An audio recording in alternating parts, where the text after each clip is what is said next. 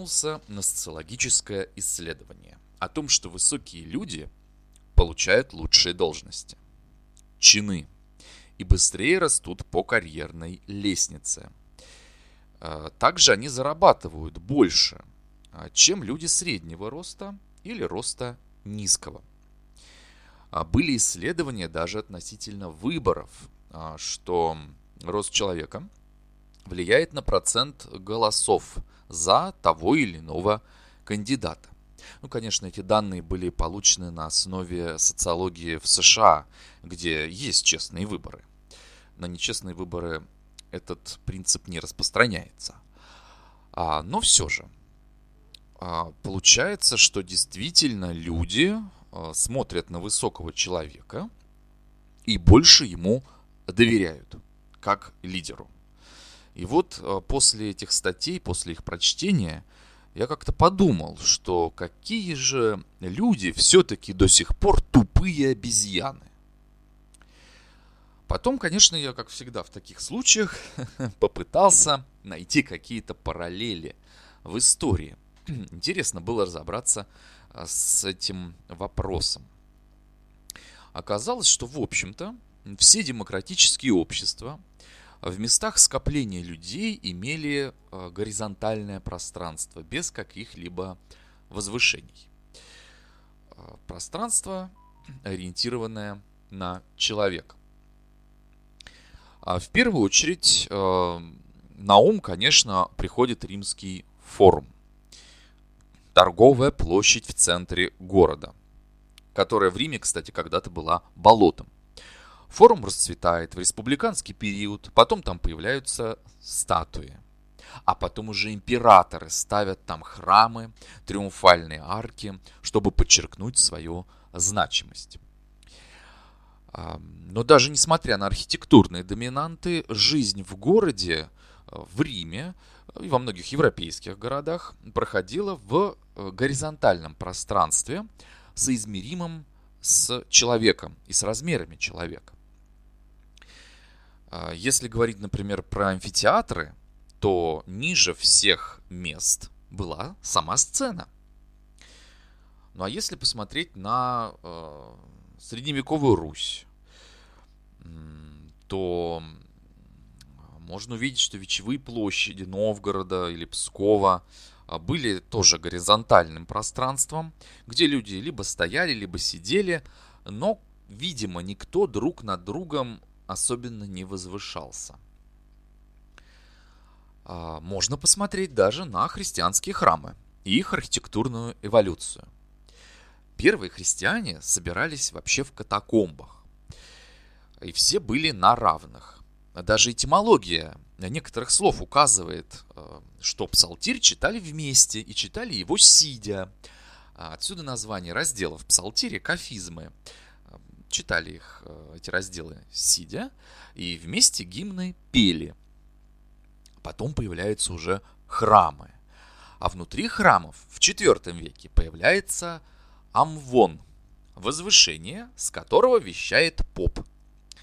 Сначала этот амвон был в центре храма, а потом перекочевал к алтарю, соединился с продолговатым возвышением перед иконостасом, с алией, и вообще вся эта конструкция стала напоминать сцену театра.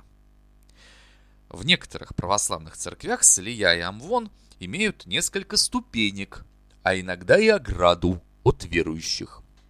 И, кстати, чем древнее храм, а, тем эти возвышения Э, ниже и э, символичней. Что, кстати, хорошо видно на храмах э, Владимира Суздальской земли, того же Новгорода, Пскова и некоторых древних монастырях. Ну а если, конечно, мы посмотрим на современные богослужения, ну, так там может быть вообще забор, который отодвигает всех как можно дальше.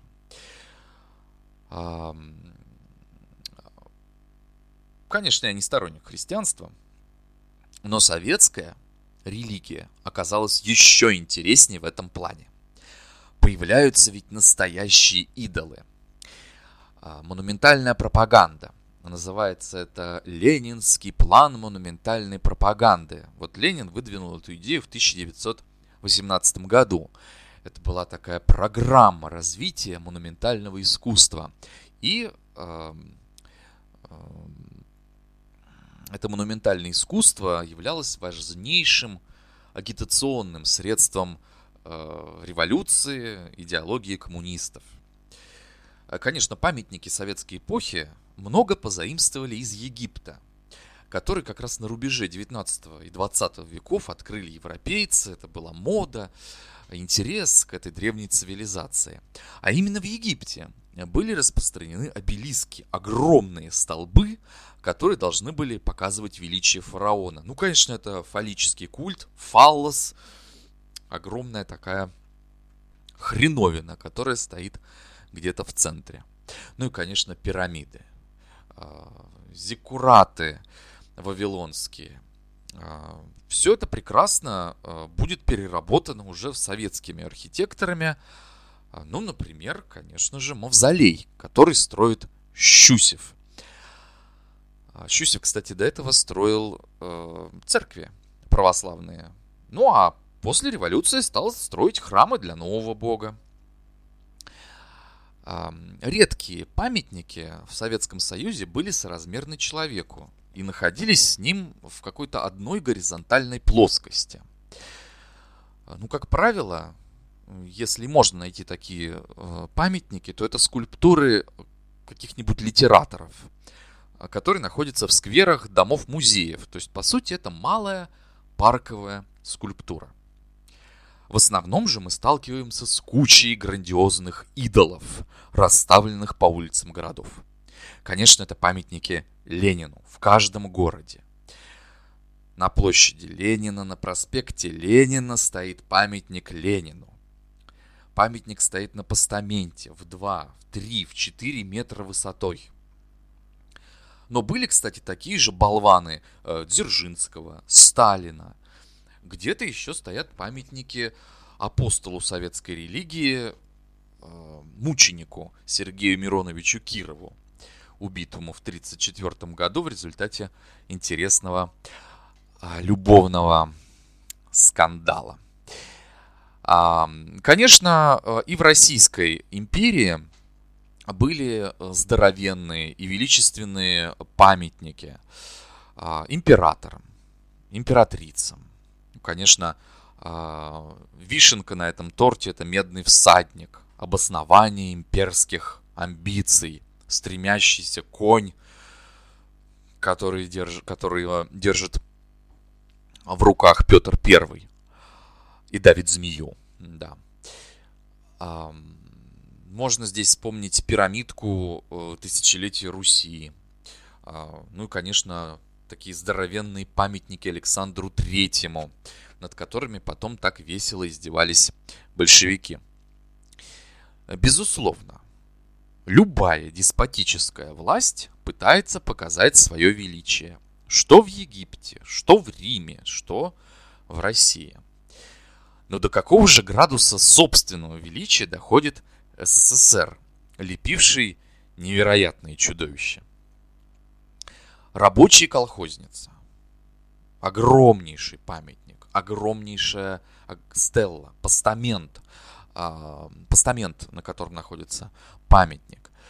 Э, есть стелла Победы 140 метров. Родина-мать. От чего стоит идея Дворца Советов со 100-метровой статуей Ленина? К счастью, эту громаду не построили. И на этом месте был бассейн. А теперь там самая элитная парковка в Москве. Огромные, 100-метровые памятники невозможно обозревать. Они нужны лишь, чтобы показать величие режима и ничтожество отдельного человека. А впрочем, такими созданы не только эти огромные болваны-идолы, но и архитектура публичных зданий. Зайдите в любой дом культуры – Дом культуры железнодорожников. Или в какой-нибудь э, провинциальный советский театр. Сцена всегда на высоте. Если вы сидите в портере, то нужно задирать голову, чтобы следить за происходящим.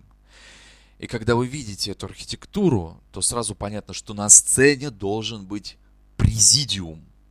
за которым будут восседать партийные деятели.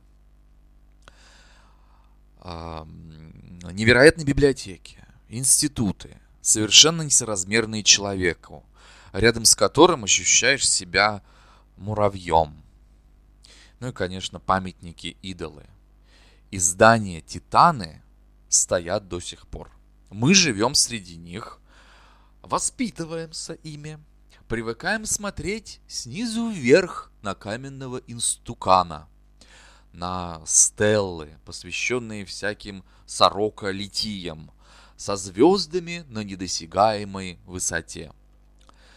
Ну и действительно, рядом э, с 85-метровой родиной матерью любой ребенок этой родины понимает, что от него тут ничего не зависит.